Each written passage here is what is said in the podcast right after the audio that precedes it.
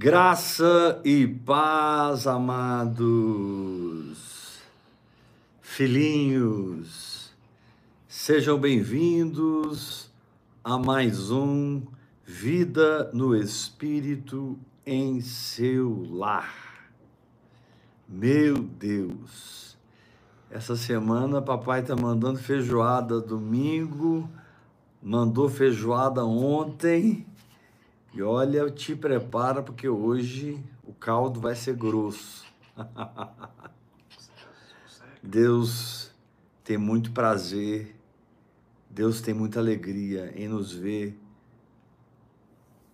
nos movendo em fé, existindo em fé, funcionando na fé. Porque a fé ativa o nosso espírito e Deus é espírito. Então, quando você está vivendo por fé, ele pode ter comunhão com você, ele pode se entrelaçar com você espiritualmente.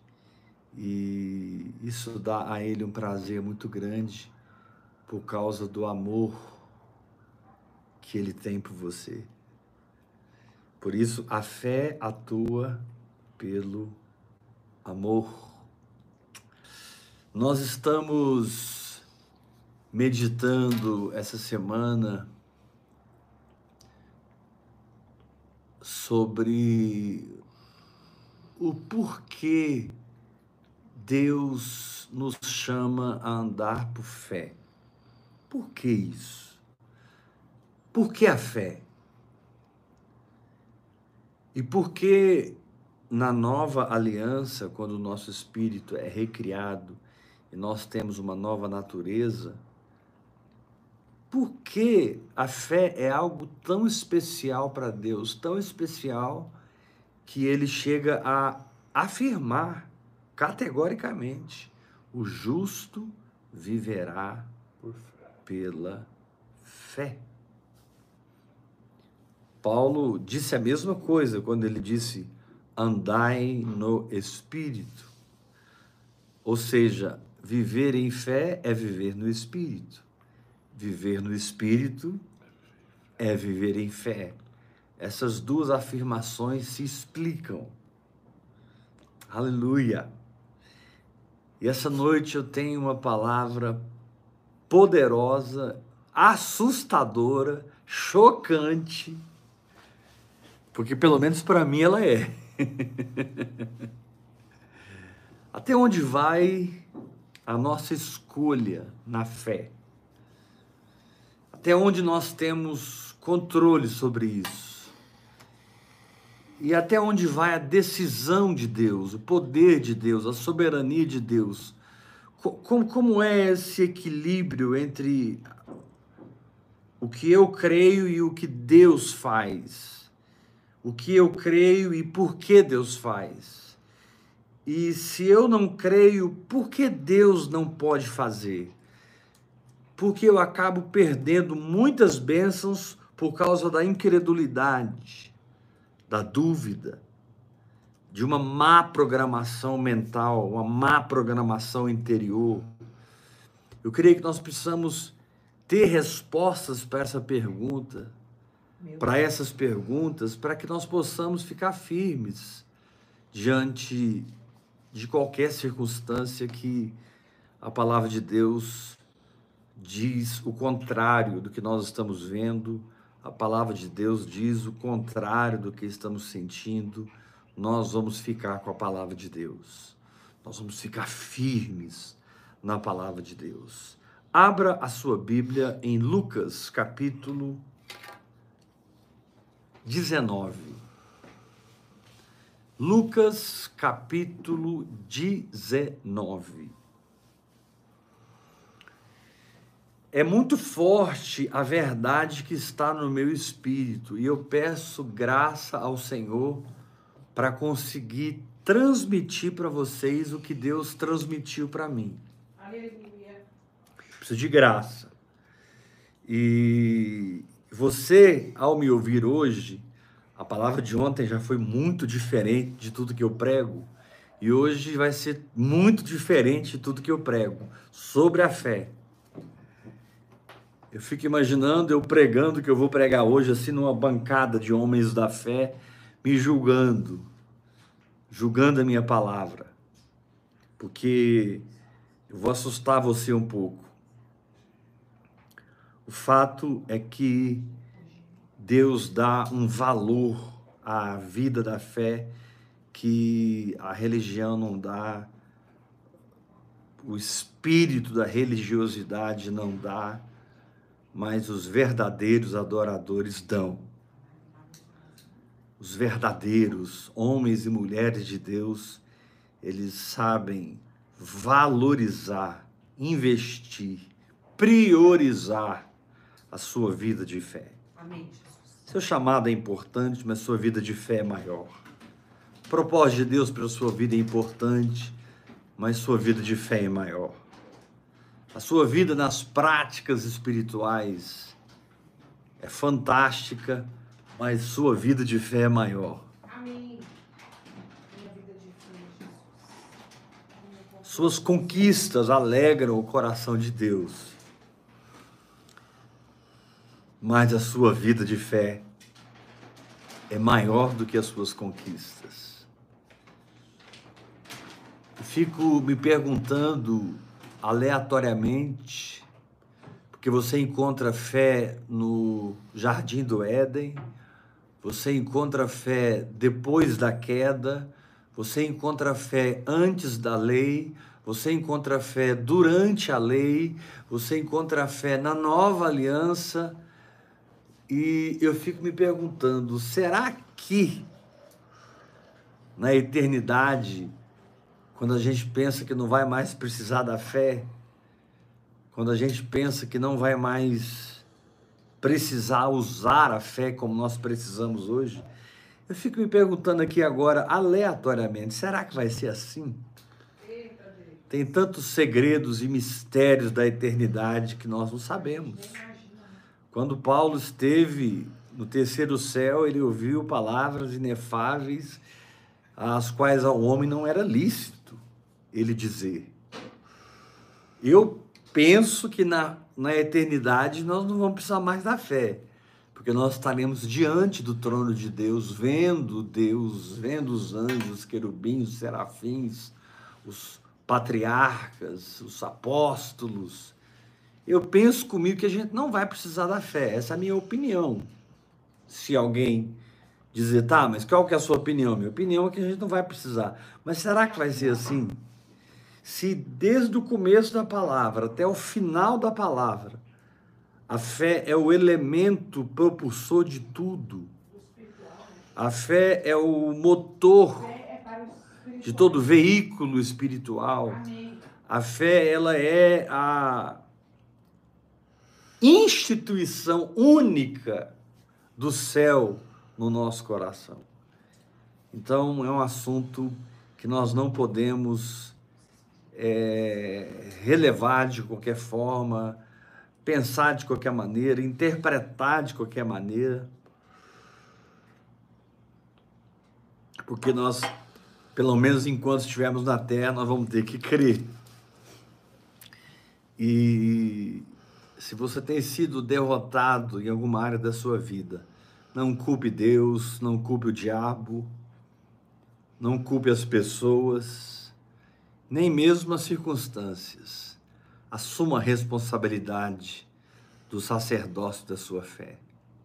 Assuma a responsabilidade de edificar essa condição sine qua non, que é um dom dado por Deus a nós. A palavra de Deus diz: pela graça sois salvos mediante a fé, e isso não vem de vós é um dom de Deus. Ou seja, eu tenho o dom de crer. Filipenses, Paulo fala, porque vos foi dada a graça de não apenas crer em Jesus, mas de padecer por Jesus. Então, se eu estou crendo é por causa da graça. Se eu estou exercendo a fé é por causa da graça. De alguma maneira, a graça de Deus me impulsiona, de alguma maneira, a graça de Deus me impulsionou de alguma maneira, a graça de Deus é, me levou a esse lugar de fé que eu vivo hoje e continuará me levando aos lugares de fé que eu vou experimentar. Mas essa noite é, são duas perguntas, o tema. Até onde vai a minha escolha de fé? E até onde vai a decisão divina? Então vamos ler aqui Lucas capítulo 19, versículo 11. Esse, esse texto é muito forte e eu preciso ler ele quase todo, então eu preciso da sua atenção mesmo, para você não ficar boiando aí nesse assunto do porquê da fé, até onde vai a minha escolha e até onde vai a soberania de Deus. Lucas 19, 11.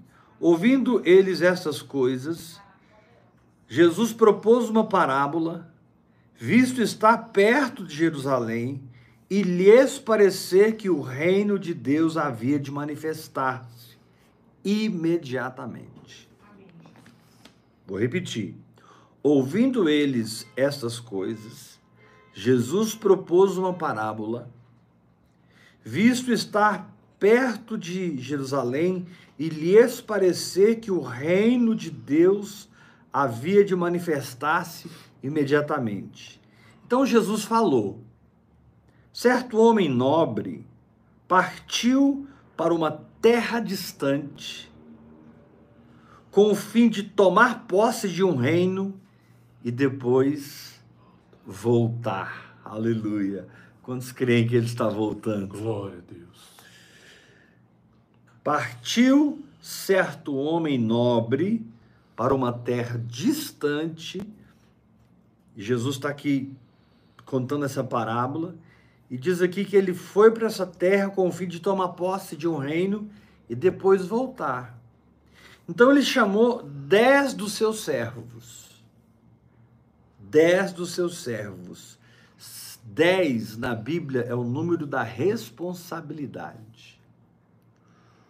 Eu sou responsável em edificar minha fé e desenvolver o meu espírito. Deus não pode fazer sem a minha cooperação. Verso 13 do capítulo 19. Preste muita atenção, irmão, porque esse texto é muito rico e o Senhor vai desabrochar ele para nós e vai nos estabelecer em algo mais firme, mais concreto, mais prevalecedor. Verso 13: Chamou dez servos seus confiou-lhes dez minas e disse-lhes: negociai essas minas até que eu volte. Mas os seus concidadãos o odiavam e enviaram após ele uma embaixada dizendo: Não queremos que este reine sobre nós. E pá, pá, pá, pá, pá, vocês conhecem a história. Quando ele voltou, depois de haver tomado posse do reino, Mandou chamar os servos a quem dera o dinheiro, a fim de saber que negócio cada um teria conseguido. Compareceu o primeiro e disse: Senhor, a tua mina rendeu dez. Respondeu-lhe o Senhor: Muito bem, servo bom, porque foste fiel no pouco, terás autoridade sobre dez cidades. Olha como o desenvolvimento espiritual é que te dá autoridade. Veio o segundo e disse, verso 18: Senhor, a tua mina rendeu cinco. A este disse: Terás autoridade sobre cinco cidades. Vem então outro dizendo: Eis aqui, Senhor, a tua mina que eu guardei embrulhada no lenço, pois eu tive medo. Aqui está o problema. Aqui está o problema do bloqueio da ativação do espírito.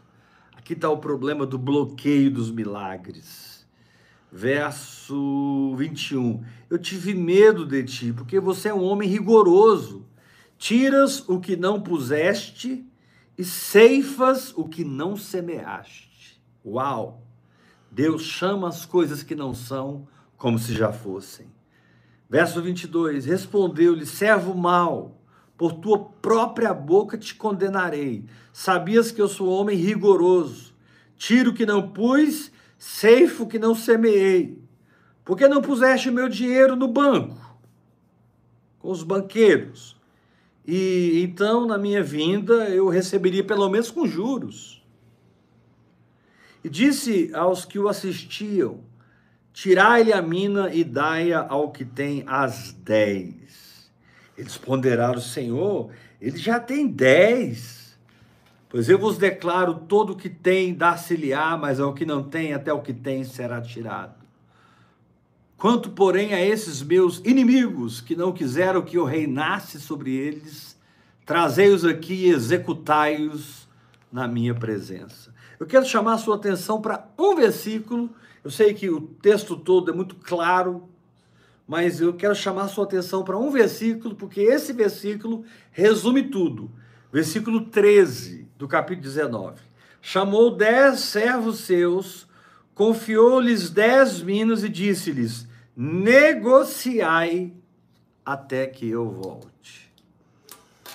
É interessante na palavra de Deus nós é, assistirmos Jesus dizendo às pessoas: vai, a tua fé te curou. E às vezes ele dizia para alguém: vai, a tua fé te salvou. Vai, a tua fé te libertou. É interessante como, quando Jesus operava debaixo do poder de Deus, da unção de Deus, Jesus tinha sobre ele uma operação ilimitada, porque ele tipificava o corpo de Cristo, que também tem uma unção ilimitada. Mas eu não tenho uma unção ilimitada. Eu não tenho dons ilimitados.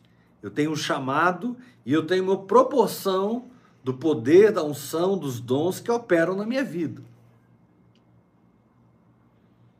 Mas Jesus sempre dizia: vai, a tua fé te salvou.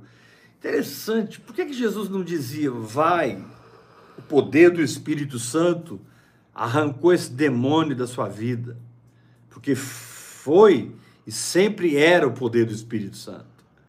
Por que, que Jesus não dizia, vai, a unção de Deus operou aqui nessa noite e você recebeu a sua prosperidade, seus negócios agora vão de vento em popa, portas vão abrir, e você vai experimentar o sobrenatural nas suas finanças. Por que, que Jesus não tinha esse evangeliquez? Evangeliquez. Eu poderia aqui continuar citando esse evangeliquez aqui. Eu podia entrar pela linha conservadora aí, meu Deus do céu. Pela linha ortodoxa, né, que a gente chama os irmãos pentecostais e os irmãos tradicionais eu estou falando de exemplo de irmãos pentecostais. Imagina se eu entrar aqui no exemplo de irmãos tradicionais, que não creem que os dons do Espírito Santo são mais para hoje. Não creem que o apostolado acontece mais hoje. Foi para aquele tempo e tudo acabou com a morte do último apóstolo. Mas o fato é que nós cremos na fé. Nós cremos na palavra da fé. E nós somos sempre desafiados a viver pela fé.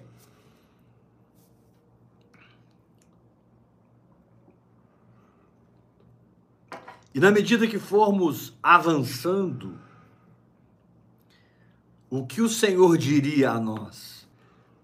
Ele diria a nós o que ele sempre disse: vai, a tua fé te salvou, te curou. Querido, lembra quando aquela mulher que sofria de uma hemorragia há 12 anos ouviu falar de Jesus e veio fé no coração dela e ela começou a falar para si mesma: se eu tocar na orla das suas vestes, eu vou ficar curada. Se eu tocar na orla das suas vestes, eu vou ficar curada. E ela partiu atrás de Jesus para encontrá-lo e tocar na orla das suas vestes, porque ela creu que se ela tocasse, ela seria curada. Lembra quando ela conseguiu se arrastar pelo meio da multidão, passar pelo meio da multidão? Lembra quando ela tocou em Jesus e Jesus estava apertado? Jesus estava com sei lá, 300, 400, mil pessoas ali, e ele no meio, apertado ali, indo para a casa de Jairo, e Jairo do seu lado, e de repente Jesus para a história de Jairo, a história da ressurreição da filha de Jairo, para contar uma outra história. E é isso que está acontecendo com muita gente aqui. Você não está entendendo por que, que as coisas estão parando. Você não está entendendo por que, que as coisas estão desacelerando. Querido, Deus é Deus de aceleração. Deus é Deus de velocidade. Deus é Deus que faz e pronto. Mas Deus também é Deus da quietude, do descanso do esperar. Está escrito: os que esperam no Senhor renovam as suas forças. Uau! Jesus parou uma história. Na verdade, o menino estava muito mal quando Jairo foi até Jesus. E porque Jesus parou a história de Jairo para começar a história da mulher hemorrágica, a menina morre nesse ínterim. Mas, querido, você que está achando que tudo piorou depois que você parou para receber uma nova unção, depois que você parou para receber um novo entendimento, depois que você estava ávido para ir numa direção e o Senhor estava indo com você naquela direção, mas você percebe que Deus parou e você tem aquele ímpeto de continuar, você tem aquele ímpeto de fazer, e Deus se diz: não. Não é mais assim. Não é mais isso. Não é mais dessa maneira. Você é um humanozinho carente da minha soberania. Eu me chamo Eu Sou e te dou esse nome quando você crê na minha palavra. Jesus para a história de Lázaro. E ele para a história de Lázaro a tal ponto para introduzir algo novo ali naquela história que foi a cura da mulher hemorrágica, que quando ele termina a história da mulher hemorrágica e volta para a história de Jairo, e eu quero te dizer que Deus é assim. Muitas vezes ele volta a se mover com você como ele se movia, mas nesse ínter ele abriu espaço para colocar dentro de você algo novo. Ele volta para a história de Jairo, mas a história da mulher hemorrágica ficou marcada para todo mundo. Por quê?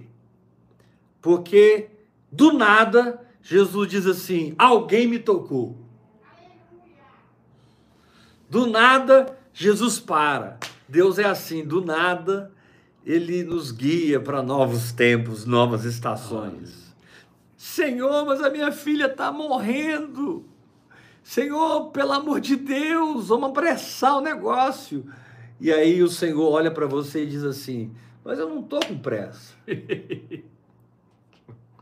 Senhor, mas se o senhor não chegar lá, é, é, é, eu não trabalho assim, meu filho.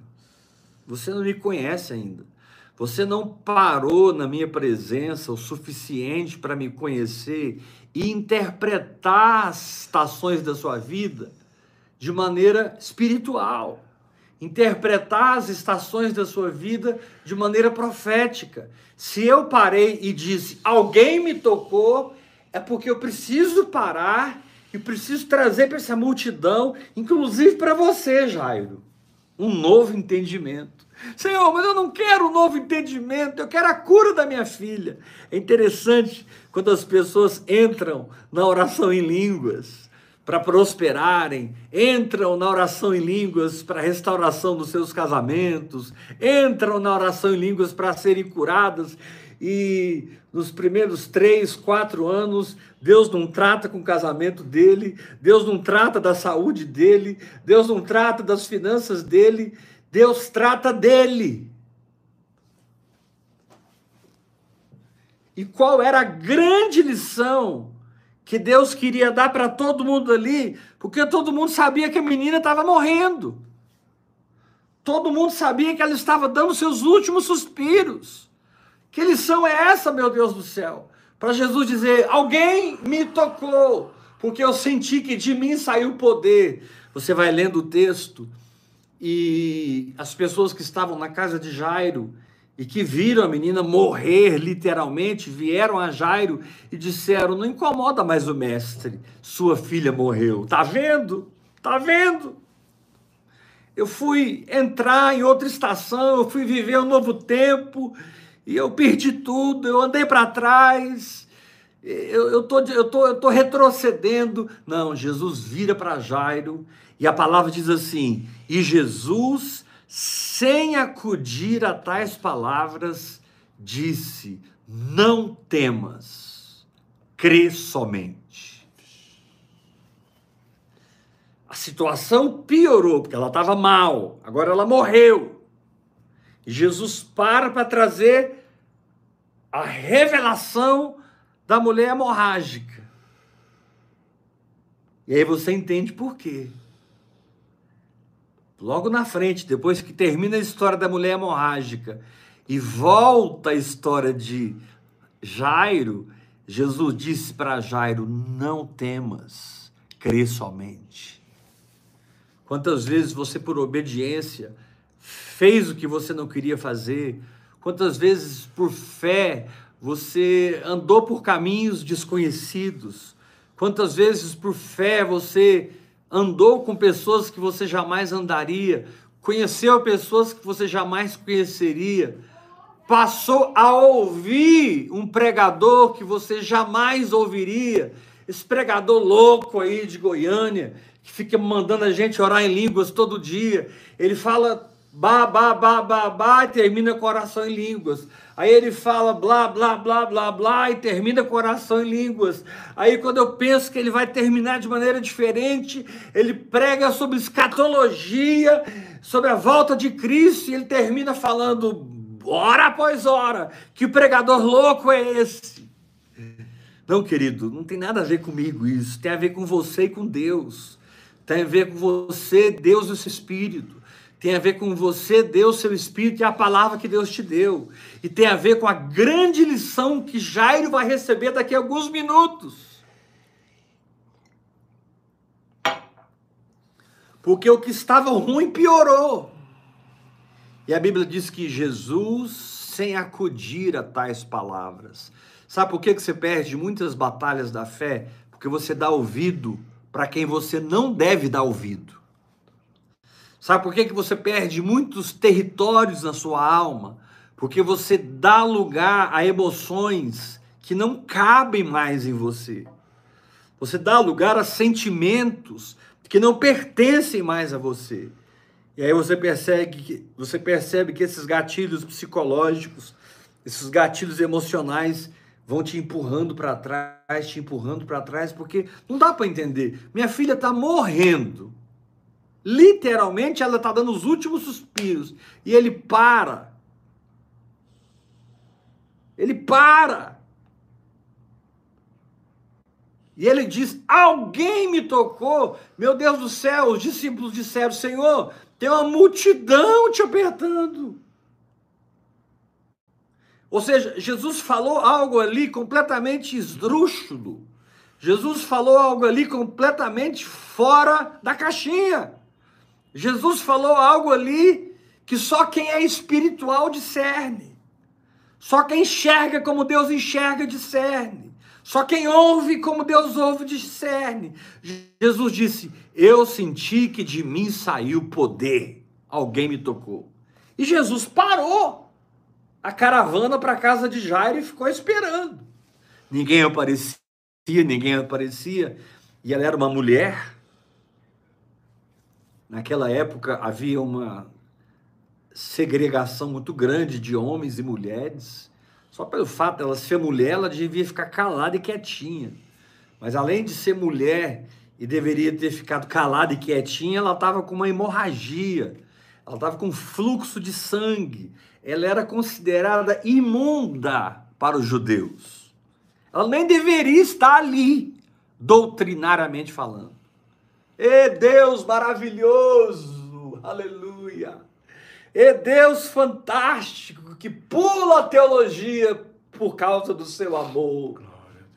Pula as doutrinas por causa da sua misericórdia. Tem muitas pessoas que não entendem Deus mesmo, porque eles conhecem a palavra de Deus, mas não conhecem o Deus da palavra. Eles conhecem as doutrinas de Deus, mas não conhecem o Deus das doutrinas. Eles conhecem o sábado, mas não conhecem o Senhor do sábado. A oração em línguas é algo tão tremendo porque ela vai te instigando a conhecer a Deus. A oração em línguas é algo tão tremendo que ela vai te impulsionando a conhecer a Deus. E quando ele parar e aparentemente a coisa piorar, você fica calmo, porque você conhece o Senhor. Você se aquieta, porque você conhece o Senhor. Você não entra em contendas, em ciúmes, invejas. Você não deixa sua alma tomar conta de si. E eu não estou dizendo que a alma de Jairo tomou conta dele, porque a Bíblia não diz que tomou conta dele. Quem entrou em crise ali com o que Jesus disse, alguém me tocou porque eu senti que de mim saiu poder, foram os discípulos de Jesus. Os apóstolos disseram: Senhor, uma multidão te aperta. O Senhor pergunta: quem me tocou? Agora, querido, deixando de lado o fato de que Deus para quando Ele quer parar, anda quando Ele quer andar, não faz quando Ele não quer fazer, faz quando ele quer fazer. Vamos sair um pouco aqui, um pouco dessa perspectiva soberana de Deus, lembrando que o resultado sempre será vida e ressurreição. O resultado sempre será vitória e triunfo. A menina ressuscitou. Não importa o processo aí. Tava ruim, piorou. Tava difícil, ficou pior. Tava complicado e ficou mais complicado ainda. Entenda, essa história não acabou. Porque o término dessa história não é a humilhação de Jairo, nem a tristeza da sua família. O término dessa história é a ressurreição da sua filha. O Senhor te diz nessa noite: se eu estou tratando com você, se eu estou parando você, se eu estou mantendo você numa estação, se eu não estou mudando a página da sua vida, fique quieto, confie em mim, vem me conhecer, não acuda as palavras de incredulidade, não temas, crê somente, porque no final a vitória é sua. No final a vitória é sua. Shakamahandarabari. Mas o que eu quero te mostrar aqui não foi o processo que aconteceu com Jairo. Eu quero te mostrar aqui o processo que aconteceu com a mulher hemorrágica. Porque parece que Jesus não participou de nada no quesito milagre. A impressão que se dá é que Jesus foi só um, um, um fio condutor do poder e que a mulher foi responsável sozinha por crer, foi responsável sozinha por edificar a sua fé, foi responsável sozinha por levantar o seu sacerdócio confessando a palavra, foi responsável sozinha de enfrentar a multidão, foi responsável sozinha de correr o risco de ser banida da multidão por causa do seu fluxo de sangue é dessa mulher que eu quero falar. É desse milagre inexplicável, porque sempre Jesus foi chamado, né? Ou, ou, sempre ele viu, ele encontrou aquele cego e ele fez uh, lodo e passou no olho do cego. Ele encontrou aquele esquife com aquele menino morto, ele toca no esquife e ressuscita o menino. Ele, ele, ele, ele escutou o clamor dos dois cegos e disse: ah, que, que vocês querem que eu faça? E os cegos voltaram a enxergar. Quando você lê todos os milagres do Senhor, em nenhum lugar você encontra alguém recebendo algo de Deus sem que Jesus soubesse, sem que Jesus fizesse parte do processo. sem que a vontade de Deus fosse ali estabelecida e então a mulher recebesse o milagre. De alguma maneira, aquela mulher foi instruída dentro dela. De alguma maneira, aquela mulher aprendeu com a sua própria fé. De alguma maneira, por uma ou duas horas, a sua própria fé foi a sua inspiração. Quem ensinou para aquela mulher enfrentar a multidão? Quem ensinou para aquela mulher enfrentar a humilhação? Quem enfrentou aquela Quem ensinou aquela mulher a não duvidar? Quem ensinou aquela mulher a perseverar até o fim? Quem ensinou aquela mulher a se arrastar no meio da multidão? Quem ensinou aquela mulher a confessar a palavra? Porque está escrito que ela dizia, ela dizia, ela dizia consigo mesmo Confessar a palavra é ministrar a si próprio. Confessar a palavra é ensinar a própria alma, é treinar a própria alma, é reprogramar a própria alma. Meu Deus do céu, 12 anos de sofrimento. A Bíblia diz que ela tinha gastado tudo que ela tinha com os médicos e ela foi ficando pior, pior e pior. Com certeza ela estava perto de morrer por causa daquela hemorragia que não cessava, não cessava, não cessava. Mas, de alguma maneira, a fé daquela mulher se tornou a sua escola. E ela agiu completamente independente de Jesus, ela agiu completamente independente do momento, porque o fato ali era a cura da filha de Jairo, não a sua cura. De alguma maneira ela entrou no meio da história de alguém, de alguma maneira ela parou o Senhor. E de alguma maneira aquela fé foi independente. E é isso que eu quero te ensinar essa noite. Vou ler de novo o versículo, capítulo 19, versículo 13. Chamou dez, dez servos seus, confiou-lhes dez minas e disse: negociai até que eu volte. Quando ele voltou, um deles chegou: Senhor, aqui está a sua mina que rendeu mais dez. A Bíblia não diz como ele negociou. A Bíblia não diz que sabedoria ele aplicou naquele investimento. A Bíblia não revela se ele fez o que Jesus tinha dito por, por último fazer, se ele usou os banqueiros. A Bíblia não diz isso. A Bíblia só deixa bem claro que ele negociou, que ele cresceu, que ele se desenvolveu longe do seu Senhor, na ausência do seu Senhor, sem o olhar do seu Senhor. Quando o seu Senhor volta, ele apresenta ao seu Senhor dez minas. O que, que é isso, meu Deus do céu? O que que é isso?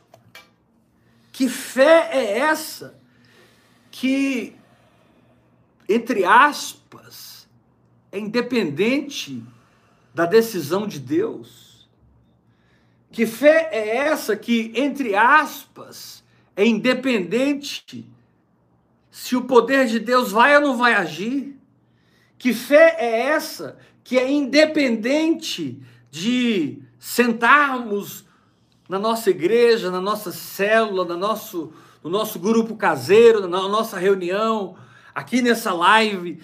Que fé é essa que opera como se não dependesse nem 0,0001% de Deus, mas dependesse só dela mesma. Porque quando ela tocou em Jesus, ele pá! Opa! Alguém me tocou. Parece que nem o Pai, nem o Filho e nem o Espírito Santo fizeram parte do negócio. Parece que foi só a fé da mulher. Nós sabemos que foi o poder de Deus. Nós sabemos que foi a unção de Deus acionada ali. Nós sabemos que foi Deus que curou-a. Mas por que o Espírito Santo quer deixar uma impressão de que não foi Deus? Por que, que o Espírito Santo quer deixar um toque aqui de que Deus não fez parte de nada disso. Foi tudo responsabilidade do sacerdócio da mulher. Olha para mim, porque Deus vai falar com você agora. Na cruz do Calvário, Jesus levou todas as enfermidades soberanamente. Na cruz do Calvário, Jesus desfez toda pobreza e toda miséria soberanamente. Na cruz do Calvário, ele carregou os nossos pecados, ele foi moído pelas nossas transgressões. O castigo que nos traz a paz estava sobre ele. Na cruz do Calvário, ele implementou toda a sua obra, a ponto de Jesus, antes de render o seu espírito, dar um grito na cruz.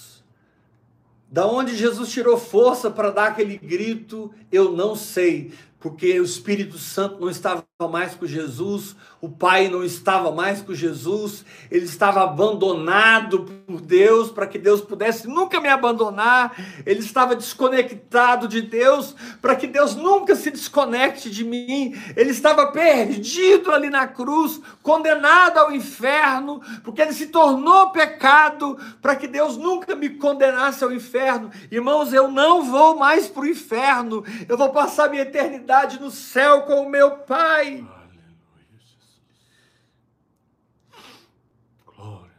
Mas a cruz foi uma obra independente, soberana, sine qua non, de completa decisão de Deus, de nenhuma participação nossa. A cruz foi uma ação soberana da perfeita vontade de Deus. A cruz foi uma manifestação da sabedoria Paulo diz: ó oh, profundidade das riquezas e da sabedoria, ó oh, profundidade. Quando Paulo, lá em Romanos, vai falando do Evangelho, ele foi falando capítulo 1, 2, 3, 4, 5, 6, 7, 8, 9, e quando ele chega no capítulo 9, 10 e 11, ele termina dizendo: ó oh, profundidade das riquezas e da sabedoria.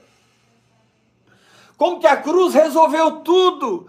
Deus na cruz fez a parte do homem, porque ele era homem, e Deus na cruz fez a parte de Deus, porque ele era Deus. Eu não tive nenhuma parte na cruz do Calvário.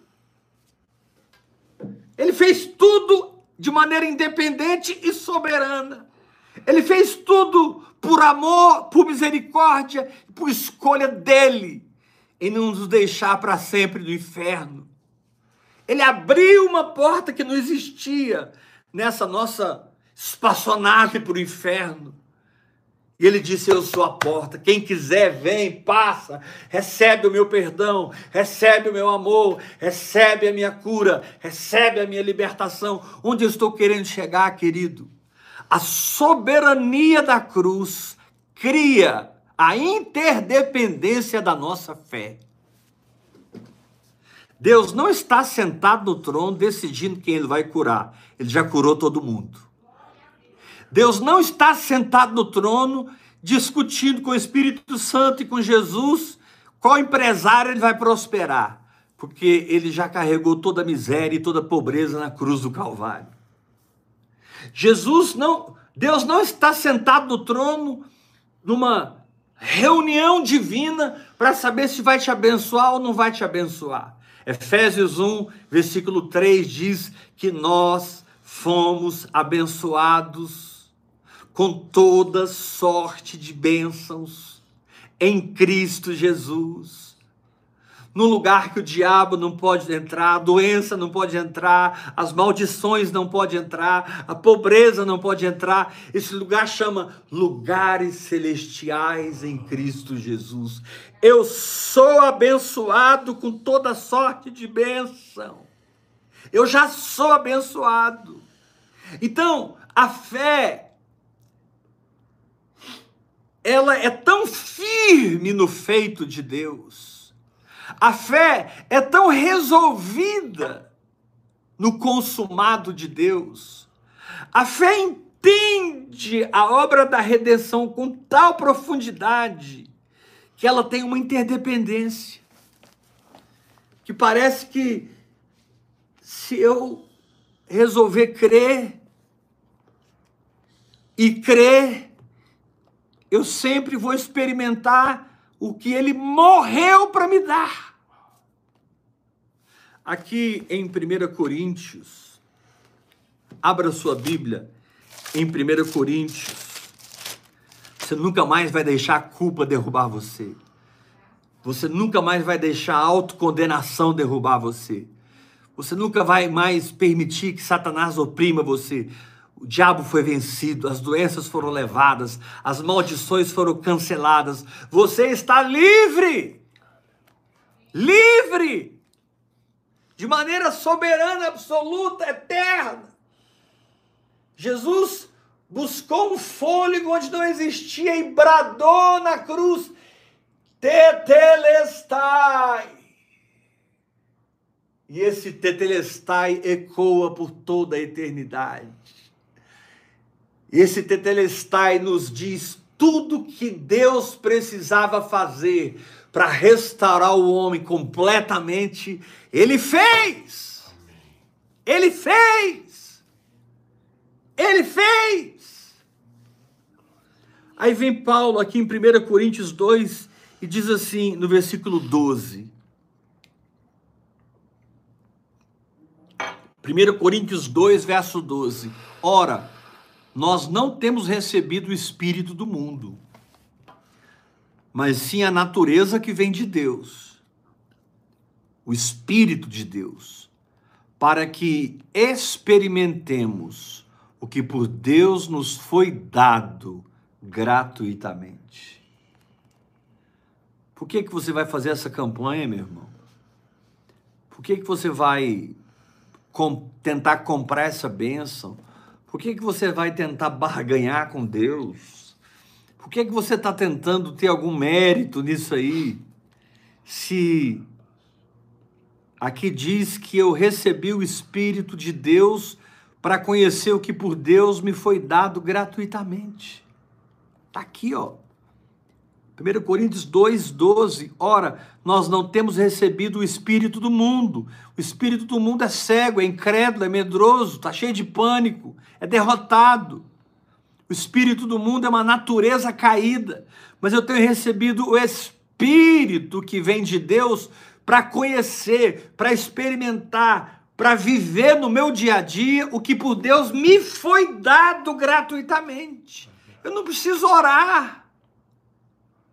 Eu não preciso pedir, eu não preciso clamar. Eu não preciso suplicar. Eu não preciso jejuar, dar dízimo, dar oferta. Eu não preciso me sacrificar.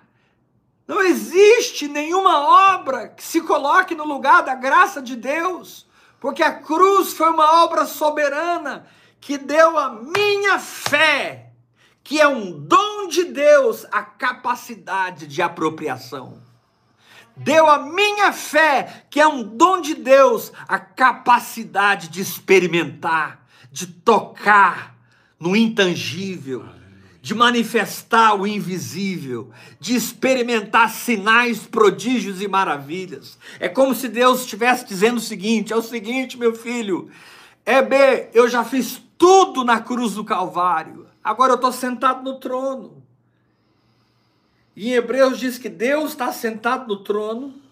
E em Hebreus diz que Jesus está sentado ao lado do Pai, aguardando.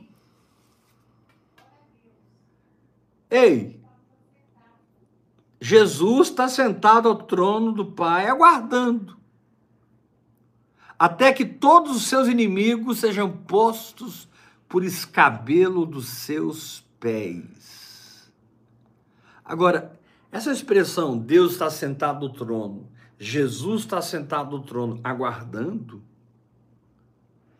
é como se Deus fizesse a obra, colocasse a mesa de banquete, dissesse para nós: sentem e comam à vontade. Eu vou ali e daqui dois mil anos eu volto para a gente verificar o que que vocês conseguiram desfrutar desse banquete? O que que vocês conseguiram viver dessa realidade do evangelho? O que que vocês conseguiram tomar posse, usufruir? Quando ele voltar, a pergunta que ele vai fazer para mim e para você é: o que, que você fez com o evangelho que eu deixei com você? Que, que você fez com a palavra que eu deixei com você? O que, que você fez com o espírito que eu te dei? O que você fez com essa linguagem sobrenatural? O que, que você fez com as revelações que essa linguagem sobrenatural traz? O que você escolheu, decidiu fazer com a sua própria fé? Porque eu deixei a energia ligada, eu deixei os receptores ligados, eu deixei o negócio na alta voltagem. Você só precisava plugar sua fé e receber o meu poder, plugar sua fé e receber a prosperidade. Você acha que eu estava dois mil anos pensando se eu prosperava ou não você, se eu curava ou não você? Meu irmão, pelo amor de Deus, sai desse câncer. Sai dessa quebradeira.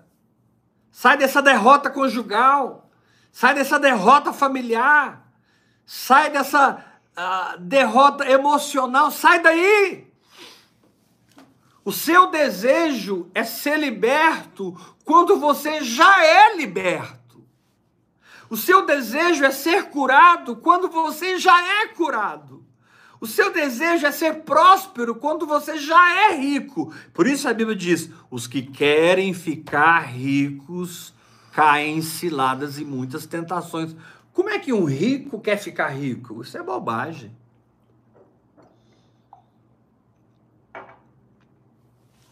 Como eu posso orar pelo que eu já tenho? Como eu posso buscar o que, já, o que eu já possuo? Como eu estou batalhando para ir no lugar que eu já estou? Eu já estou em Cristo Jesus nos lugares celestiais. Aí você vai entender o valor da oração em línguas. Porque ele diz assim no capítulo 2, versículo 12: Ora, nós não temos recebido o Espírito do mundo, e sim o Espírito que vem de Deus para que experimentemos o que por Deus nos foi dado gratuitamente. Nos foi dado gratuitamente. Verso 13: Disto também falamos, não em palavras ensinadas pela sabedoria humana, mas em palavras ensinadas pelo Espírito. O que está faltando de você, o que está faltando em você não são milagres, o que está faltando em você não é cura e libertação. O que está faltando em você não é prosperidade.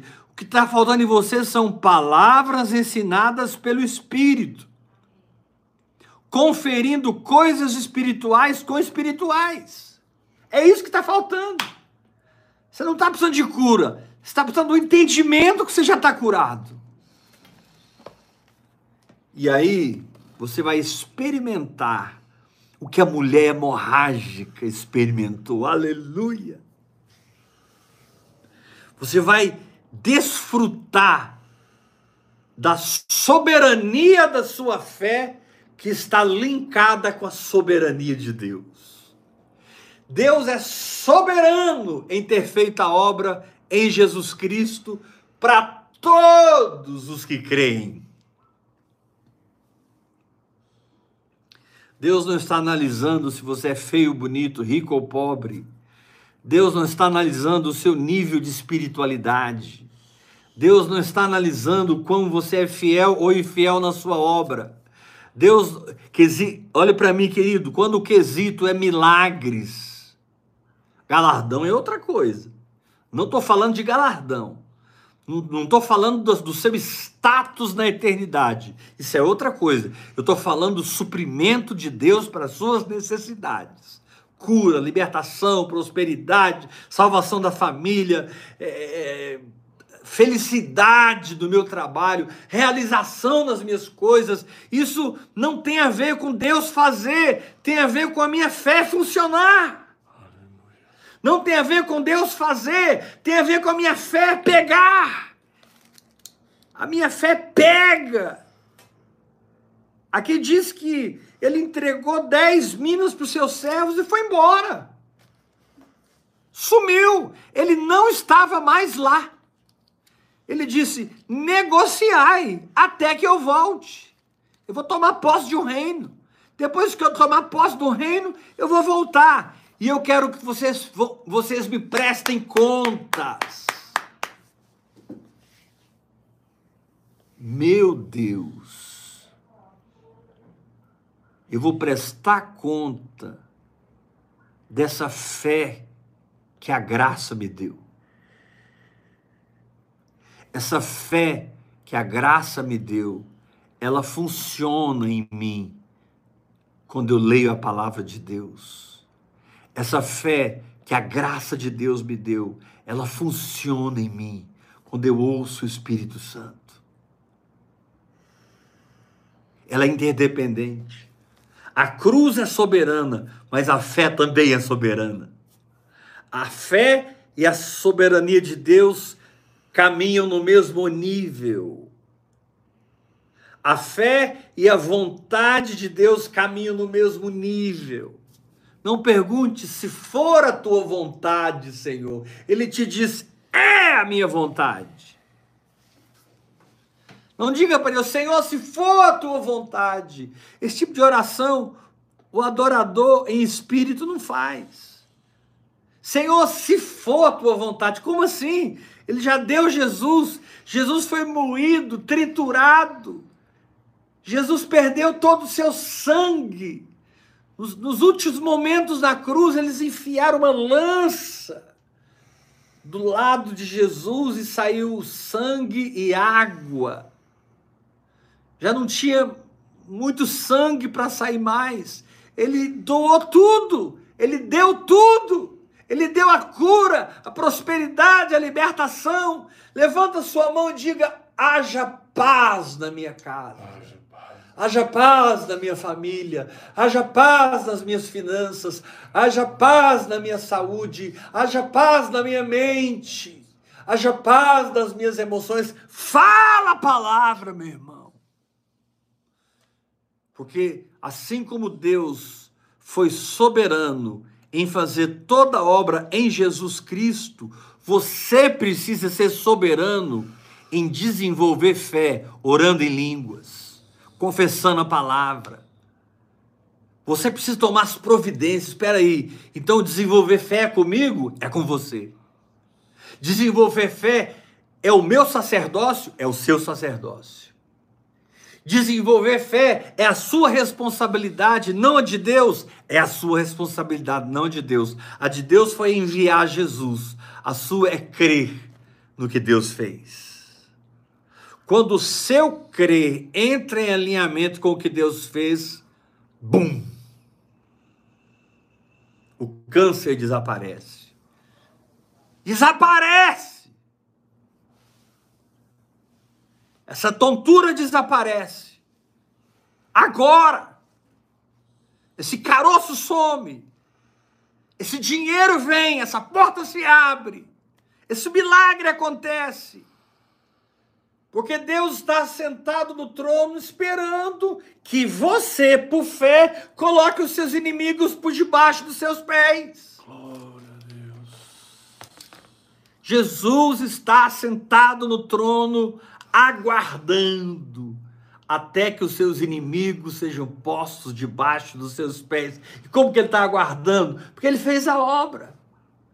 Ele morreu, ficou três dias sofrendo no inferno pela penalidade dos nossos pecados, ressuscitou para nossa justificação, foi glorificado para que recebêssemos o seu Espírito, recebemos uma nova natureza, temos o Espírito de Deus, temos a palavra de Deus, temos uma linguagem sobrenatural, temos a capacidade de entendermos no espírito a verdade e nos apropriarmos dela de maneira que ela se manifesta na nossa vida, se manifesta no nosso corpo, se manifesta nas nossas finanças, se manifesta na nossa saúde, se manifesta na nossa família. A fé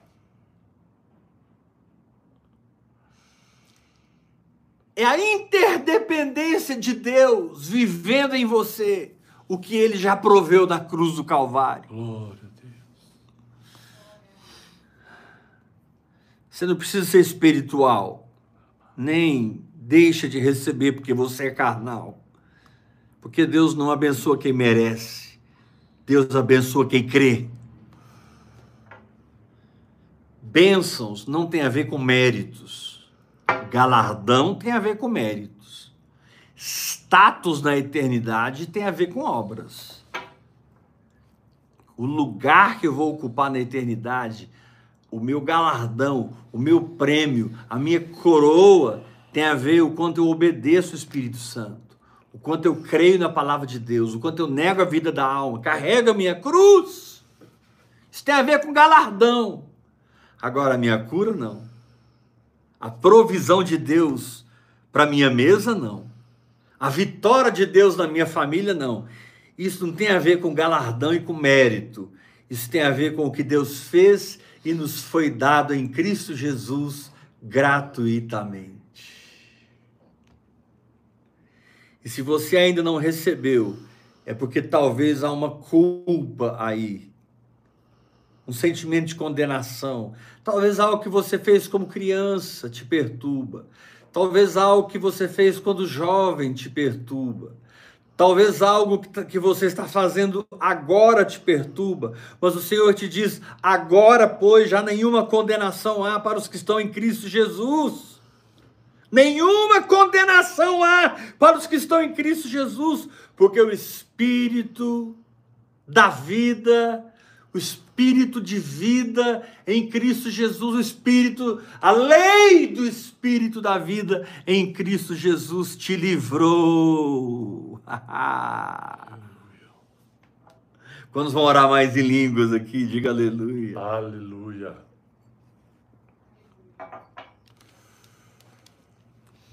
Aquela mulher hemorrágica é um símbolo da soberania da minha fé. Aquela mulher hemorrágica é um símbolo da soberania de Deus de estabelecer tudo em Jesus Cristo e na graça de Jesus Cristo. A cura daquela mulher revela para mim que se eu for ousado para mudar minha mente, mudar o meu crer, eu vou experimentar aquele milagre. Talvez aquela irmãzinha do ciclo de oração que tem um coquinho vai morrer de câncer. Talvez aquela outra irmã vai morrer também, o outro irmão vai morrer. Talvez a tragédia vai acometer na vida de um ou de outro, mas a palavra de Deus é muito clara: mil cairão ao teu lado, dez mil à tua direita, mas tu não serás, não serás, não serás atingido. Mil à direita é muita gente, dez mil à esquerda é muito mais. Por que, que eu não sou atingido? Porque eu entendi a soberania da fé. Porque a fé entendeu a soberania de Deus. A fé sabe se linkar com o feito. A fé sabe se conectar na tomada para receber a energia que produz o milagre, para receber o poder que produz a cura, a libertação.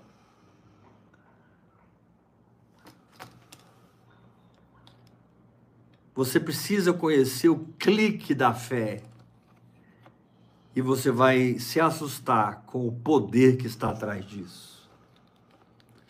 Você precisa conhecer o clique da fé e você vai ficar chocado com o volume de glória que está atrás disso. Porque esse tipo de fé, puramente pela graça, totalmente pela graça, soberanamente estabelecido em Cristo Jesus, é a única fé que honra a Deus no nível que ele precisa ser honrado, que glorifica a Deus no nível em que ele precisa ser glorificado. Por isso, aquele senhor deixou dez minas com seus servos e disse: Vão negociar, e eu vou embora, vou sumir do mapa. Vocês estão responsáveis por fazer acontecer. Meu papel foi ter esse recurso, Meu papel foi gerar esse recurso. E meu papel foi entregar para vocês esse recurso. Agora, o seu papel é multiplicar o negócio. O seu papel é pôr para quebrar. O seu papel é fazer acontecer. Ah, como nós podemos, perdão, como nós precisamos orar em outras línguas, para que o nosso interior seja ajustado com a graça de Deus e nós descobramos a soberania da fé.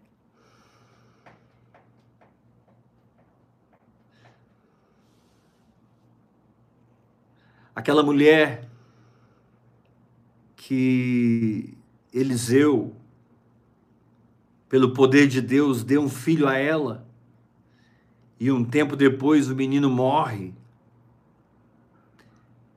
Ela deixa o menino deitado na cama, com muita simplicidade, vai até o profeta. O profeta pergunta para ela: Como vão as coisas? E ela responde: Tudo, Tudo bem. O menino estava morto na casa dela, mas ela disse para o profeta: Tá tudo bem. Eu te pedi, filho. Eu jejuei por esse filho. Eu clamei por esse filho. Algum dia te perturbei por um filho.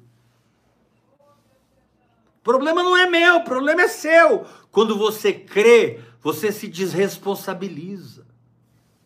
Quando você crê, você responsabiliza Deus e saiba, Deus é muito responsável e fiel para cumprir a sua palavra.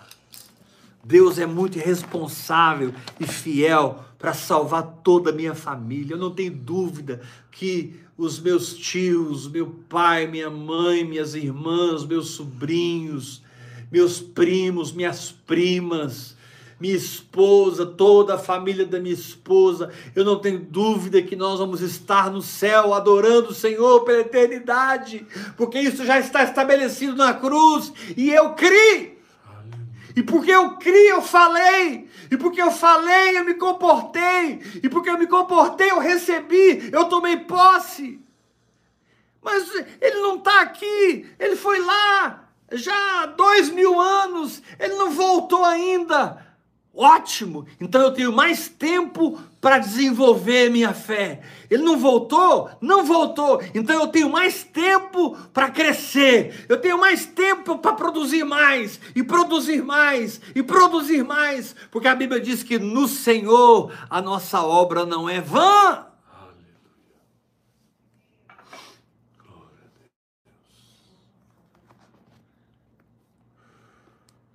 É por isso que quem se move em milagres e sinais, ele diz: levanta dessa cadeira de roda e anda. A pessoa tem que crer que ela está curada e levantar e andar. Enterra esse plano de saúde e abraça o meu plano de saúde para você.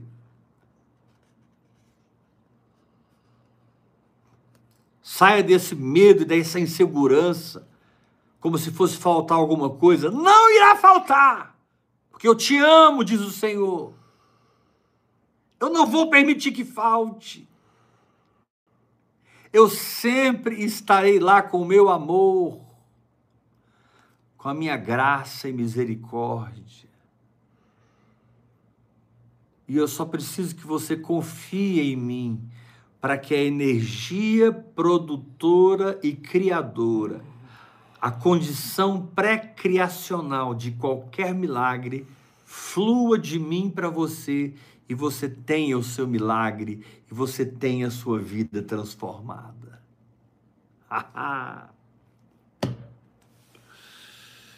o tema dessa palavra é: até onde vai a minha escolha de fé e até onde vai a soberania de Deus? Não, até onde vai a decisão de Deus? Até onde vai a minha escolha e até onde vai a decisão de Deus? A minha escolha está ligada com o que Deus fez, com o que Deus decidiu fazer. Ele decidiu fazer tudo. Agora eu escolho crer em tudo. E eu descanso. E ele flui e ele faz. Chakaramasurandore karalabasutarabarai.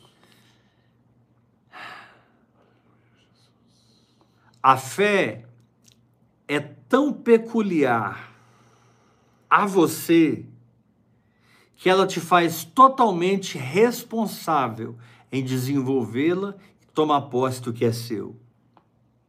E Deus não vai poder negar a sua palavra. Deus não vai poder ir contra a sua palavra. Deus jamais irá negar o que ele disse. Se ele disse que você está curado e você crer, curado você está.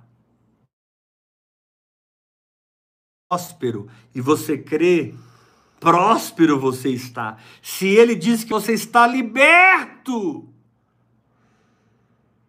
você vai fazer campanha de libertação, quebra de maldição, vai mexer com os demônios, larga os demônios para lá, meu querido. Traz avivamento para a terra, que os demônios virão atrás de você. Você não precisa ir atrás de demônio. Traz, traz glória de Deus para a terra, traz fogo de Deus para a terra, e você vai ver o inferno no seu hipercaos. Mas não tenha medo, maior é o que está em nós do que o que está no mundo. Não tenha medo, porque nessa guerra nós somos maioria. Não tenha medo, porque Satanás e toda a sua corja já foram derrotados. Não tenha medo, porque Jesus diz em Lucas 10, 19: Eis aí vos dei autoridade para pisar de serpentes e escorpiões, e sobre todo o poder do maligno, e nada absolutamente vos causará dano algum. Eu preciso entender o que aquela mulher hemorrágica entendeu. Meu Deus, aquela mulher hemorrágica. Interessante que ela sofreu 12 anos daquela hemorragia. E a menina que morreu tinha 12, 12 anos. 12 mais 12, 24. 24 anciãos. Fala de maturidade. 24 anciãos fala de desenvolvimento espiritual. Os 12 anos de sofrimento da mulher e os 12 anos de alegria daquela criança se misturam para produzir os 24 anciãos, se misturam para gerar maturidade. A mulher tinha 12 anos de sofrimento, a menina tinha 12 anos de idade. Junta essas duas coisas e você tem o Antigo e o Novo Testamento. Junta essas duas coisas e você tem a infância e a maturidade. Junta essas duas coisas e você vai aprender a ser criança, mas você também vai aprender a ser maduro. Como criança, ela ficou lá esperando ser ressurreta como mulher madura, ela dizia consigo mesma, ela dizia consigo mesma, ela dizia consigo mesmo, ela dizia consigo mesma, ela dizia consigo mesmo. Como criança, ela não pode fazer nada. A minha infância espiritual, a minha meninice espiritual, quando eu estou no leite, eu não posso fazer nada. Mas quando eu sou mulher crescida, não importa a hemorragia, eu vou tocar nele e quando eu tocar na orla das suas vestes, esse negócio vai desaparecer da minha vida. Aleluia! Glória a Deus. Então, numa dimensão, nós somos aquela mulher onde nós amadurecemos e temos uma fé interdependente linkada com a soberania de Deus. Em outra dimensão, nós somos aquela menina, áreas que nós não amadurecemos, áreas que nós não crescemos, áreas que nós ainda precisamos de um Jairo para resolver o nosso problema. Quando você é criança, você precisa de um Jairo para orar por você, por pôr a mão na sua cabeça, por ir lá no trono por você. Um Jairo tem que aparecer na sua vida, mas quando você é maduro, você não precisa mais de um Jairo. Você confessa, você declara, você crê com o coração e confessa com a boca. Meu Deus, que coisa linda a palavra de Deus. Doze anos de sofrimento, doze anos de idade, nos ensinando que existem áreas que nós precisamos amadurecer, mas existem áreas que já está na hora de tomar posse. Tem áreas que precisamos crescer, mas tem áreas que já estão definidas. Vai lá, toca na orla dele. Mas ele morreu, toca na orla dele. Mas ele foi sepultado, toca na orla dele. Mas ele ressuscitou, toca na orla dele. Mas ele não está mais aqui, toca na orla dele. Ele está sentado ao lado do Pai, toca na orla dele. A fé vai aonde precisa ir e pega o que precisa ser pegado. E a fé diz: me pertence. A fé diz: é meu. Aleluia! Glória a Deus. E Deus simplesmente para lá no céu, ele para do trono. Lá em Apocalipse diz que vai ter 30 minutos de silêncio no céu. Esses 30 minutos de silêncio falam dos momentos em que Deus para no trono. Epa! Para a música! Para querubins! Para serafins! Olha lá na terra, em Goiânia, meu filho Heber recebendo milagre. Olha lá. Eu nem estou lá, eu estou aqui sentado no trono. Claro que Deus está aqui, claro que Deus é onipresente. Mas quando Jesus contou a parábola, ele ausentou o dono das minas. Ele disse: Eu vou embora, vocês resolvem o problema, e quando eu voltar, me prestem contas. Esse é o espírito da fé. Eu vou agir em cima da palavra de Deus. Eu vou tocar no Senhor. Esse é o espírito da maturidade. Eu abro a minha boca e determino o que será e como será. E a soberania de Deus em Cristo Jesus, na cruz do Calvário, respalda minha fé. A soberania de Deus em Cristo Jesus, na cruz do Calvário, calça a minha fé. E as coisas começam a acontecer na minha vida. Não porque eu sou bom, mas porque Deus é bom. A fé não diz que eu sou bom, a fé diz que Deus é bom. Uh! Meu Deus. Que o Senhor abra o seu entendimento para entender que tudo já está feito na cruz. Que o Senhor abra o seu entendimento para que você entenda que já tem uma nova natureza, que entende as coisas do Espírito. Você já tem o Espírito de Deus, a palavra de Deus. Você já tem tudo. Você nem precisa dizer o que o salmista disse, porque o salmista disse: Preparas-me uma mesa na presença dos meus adversários. Aí na nova aliança ele te diz: Eu já preparei. A mesa está posta, o banquete está pronto. É você que senta e desfruta o quanto você crê, o quanto você crê, o quanto você crê. E aí vem Judas e diz assim: Vós, porém, amados, edificando-vos na vossa fé santíssima, orando no Espírito Santo. Se levanta e pega a tua bênção, pega teu milagre, porque o poder de Deus vai te respaldar. Se levanta, pega a tua promessa, pega a palavra de Deus, porque a glória de Deus vai entrar nesse negócio. Quando você agir na fé, o céu vai bradar: sim! Quando você exercer sua fé, o céu vai gritar: Amém! E Deus vai dispor anjos, Deus vai dispor unções, poderes, Deus vai dispor o que precisar dispor para honrar a simplicidade de alguém que entendeu que o sacerdócio da minha fé é minha responsabilidade. Vamos ler o texto novamente para a gente terminar. Lucas, capítulo 19, vamos ler novamente?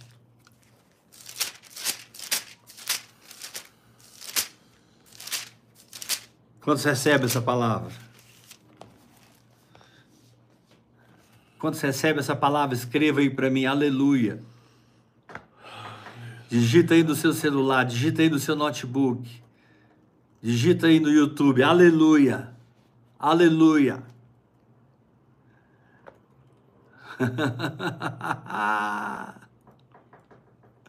pega o que é seu, pega o que é seu, pega o que é seu, pega o que é seu. Não pergunte para Deus. Deus é que pergunta para você o que, que você está fazendo com as minas que eu te entreguei. O que, que você está fazendo com os recursos que eu te dei? O que, que você está fazendo com o que eu depositei no seu espírito? Eu já fiz tudo, agora não é mais comigo, agora é com você. Dá para você cooperar comigo orando em línguas. Eu fiz toda a obra e te dei essa linguagem sobrenatural. Dá para você cooperar comigo abrindo a boca e calamaturi bará chorou, maricá suturiba namanai. Coopera comigo orando em línguas, porque eu vou te dar uma fé que recebe, que toma posse, uma fé que materializa. Diz aqui em Lucas 19, 13: chamou dez servos seus confiou-lhes dez minas e disse-lhes: negociai até que eu volte. Aleluia, glória a Deus. o que ficou só com uma mina, ele falou assim para ele: tinha solução para você, porque ele tinha medo, ele não conhecia o Senhor. O senhor, o senhor, o senhor o senhor tira de onde o senhor não pôs, o senhor colhe onde o senhor não plantou, o senhor é complicado, eu fiquei com muito medo, então eu guardei a mina. Servo mal, por que, que você não entregou o dinheiro para os banqueiros? Por que, que você não pôs meu dinheiro no banco? Meu querido, existe hoje um banco chamado Vida no Espírito, existe hoje um banco espiritual chamado Vivendo em Fé, Existe um banco espiritual chamado ministério apostólico, ministério profético. Existe um banco espiritual. Existem pessoas hoje que passaram pelo que você está passando, venceram o que você precisa vencer. Se levanta. Põe pelo menos meu dinheiro na mão de um banqueiro para que eu receba com juros. Mas não permita que eu volte e te pegue inativo. Não permita que eu volte e te pegue infrutífero. Não permita que eu volte e te encontre do jeito que eu te deixei. Eu quero te encontrar glorioso, crescido, amadurecido. Eu quero te encontrar dando um susto no meu filho. Epa! Quem me tocou? Você acha que foi só uma vez que isso aconteceu? Ou de vez em quando lá no trono o pai não diz para o filho: opa, filhão, alguém me tocou lá em Goiânia. Alguém me tocou lá em São Paulo, alguém me tocou lá em Porto Alegre, alguém me tocou lá em Manaus, alguém me tocou, alguém me tocou, porque eu senti que de mim saiu poder. Alguém lá na terra entendeu o clamor do céu, alguém na terra entendeu a fé.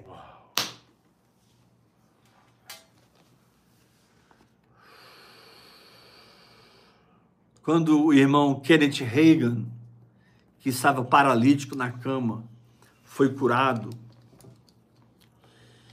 ele entendeu que estava curado, ele creu que estava curado, mas aí ele precisava receber a cura.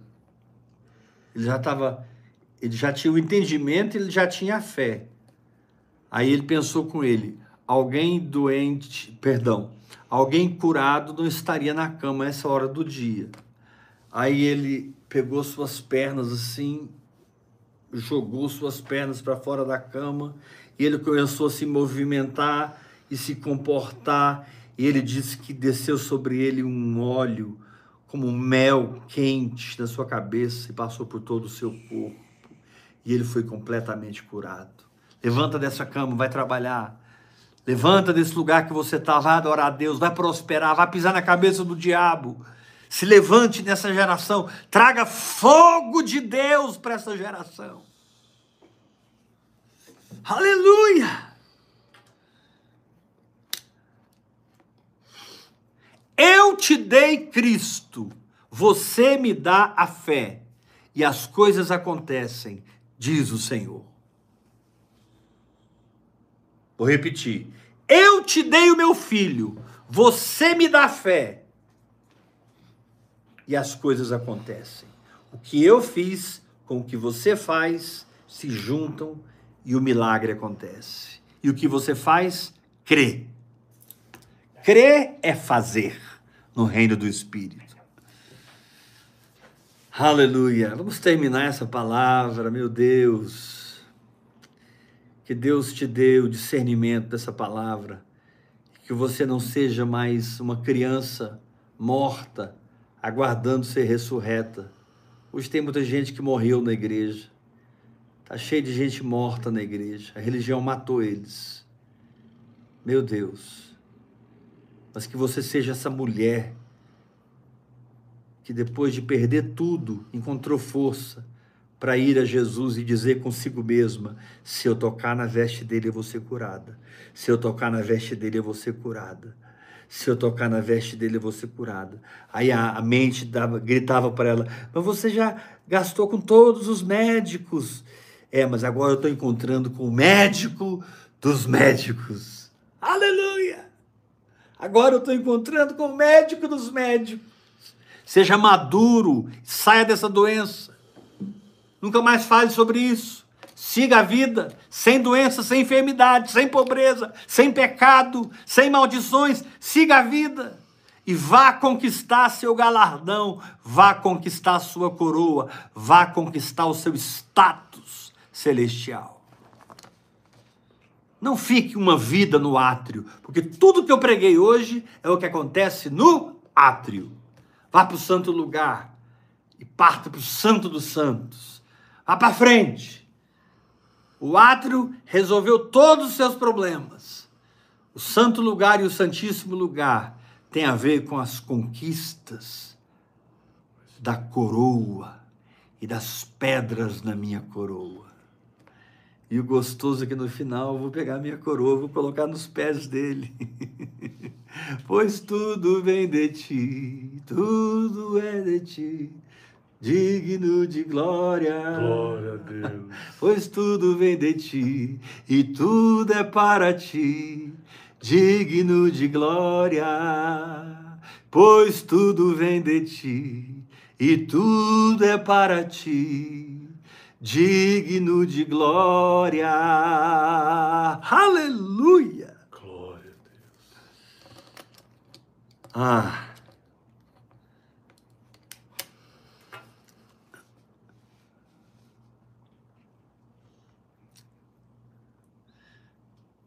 Apóstolo, mas eu não tenho essa profundidade que você tem na palavra. Mas você tem a mesma fé que eu tenho. Ai, apóstolo, eu não tenho tantos anos assim orando em línguas, mas você tem a mesma fé que eu tenho. A mesma. Apóstolo, mas eu não tenho esse entendimento, eu ainda tenho muito luto com a minha carne. Eu sou de uma igreja que nem acredita nisso, mas você tem a mesma fé que eu tenho. Ele vai voltar e ele vai pedir contas da fé que ele te entregou. Que você entregue para ele uma fé amadurecida. Uma fé que mudou você e mudou seu mundo. Uma fé que mudou você e mudou as pessoas à sua volta. Uma fé que transforma.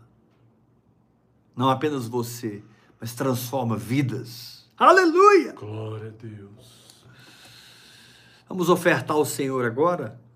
Vamos terminar esse culto selando essa palavra como oferta eu não sei se você já é ofertante no Ministério Apostólico Heber Rodrigues, mas eu vou te dizer, meu irmão, tá aí uma terra fértil para você colocar as suas sementes. Tá aí uma terra fértil.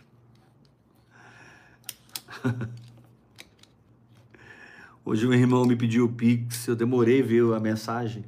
Aí ele ficou meio bravo comigo e perguntou assim: Você não está querendo receber a semeadura, não? Aí eu respondi para ele: Não, é que eu só vi a mensagem agora, estou te passando o Pix agora. então, eu vou te passar o Pix para você ofertar agora, que é o CPF da minha esposa, a Bispa Iula. 971 579 96120. 971 579 96120.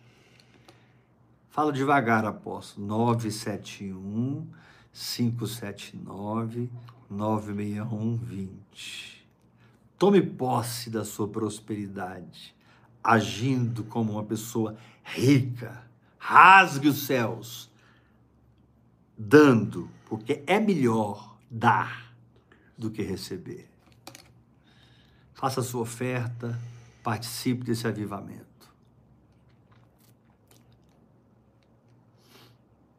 Não tem problema você ser uma criança que precisa de Jairo, mas você não deve passar a sua vida toda precisando de um Jairo ir lá buscar Jesus para você. Você precisa ser como aquela mulher valente que entrou, rasgou tudo, rompeu todos os limites e dizia consigo mesma: se eu tocar na orla das suas vestes, eu serei curada. E ela tocou, porque quem crê toca. E o poder de Deus veio a ela, porque quem Deus toca, o poder de Deus vem e a hemorragia desapareceu. Jesus ficou procurando quem me tocou, pode aparecer. Senhor, a menina está morrendo, Senhor, tem uma multidão. Jesus, não, alguém me tocou. E ela veio toda trêmula. A Bíblia diz que ela veio toda trêmula e contou tudo para Jesus. Jesus deu um sorriso para ela e disse: Pode ir, filha, a tua fé te salvou. Uau! Filha, você entendeu algo que poucas pessoas entendem. A soberania da fé caminhando com a minha soberania. Deus vai expandir esse entendimento essa noite toda para você. Deus vai expandir esse entendimento. E você vai ser ousado e intrépido na fé como você nunca foi. Em nome de Jesus. Faça a tua oferta na chave Pix 971 579 961 20. Eu amo vocês demais. E para mim é um prazer servir vocês na mesa do Senhor. Venha para o nosso grupo Vivendo em Fé. Deus está levantando ali no grupo uma igreja orgânica. Pessoal, fala em línguas, ora, interpreta, ensina, testemunha, oferta, o fogo cai, é uma benção. Venha participar conosco do grupo Vivendo em Fé, que é o grupo dos meus filhos e daqueles que querem andar debaixo desse cajado de vida no Espírito, porque o Brasil vai orar em línguas. Ah, ah, ah, ah. E as nações vão orar em línguas. Graça e paz. Até amanhã, 8 horas da noite. Amanhã nós vamos fechar esse ensinamento sobre fé. Ouça a palavra de domingo. Ouça a palavra de ontem. Meu Deus, ontem Deus quebrou tudo. Ouça a palavra de hoje novamente. Maratona aí, para que você experimente dimensões novas no Senhor, em nome de Jesus. Graça e paz. Até amanhã, 8 horas da noite. Vai, pode ir. A tua fé te salvou. Glória eu te dei uma mina, vai negociar até que eu volte. E quando eu voltar, eu vou prestar conta com você de todos os recursos que eu depositei no seu espírito através do novo nascimento. Ah, eu vou pedir conta do evangelho que eu coloquei em você. Cristo em vós, a esperança da glória. Esse é o evangelho que eu tenho. Cristo em mim, a esperança da glória. E a fé substantifica a esperança. A fé materializa a esperança. A fé dá a esperança corpo, carne e ossos. Graça e paz. Deus te abençoe.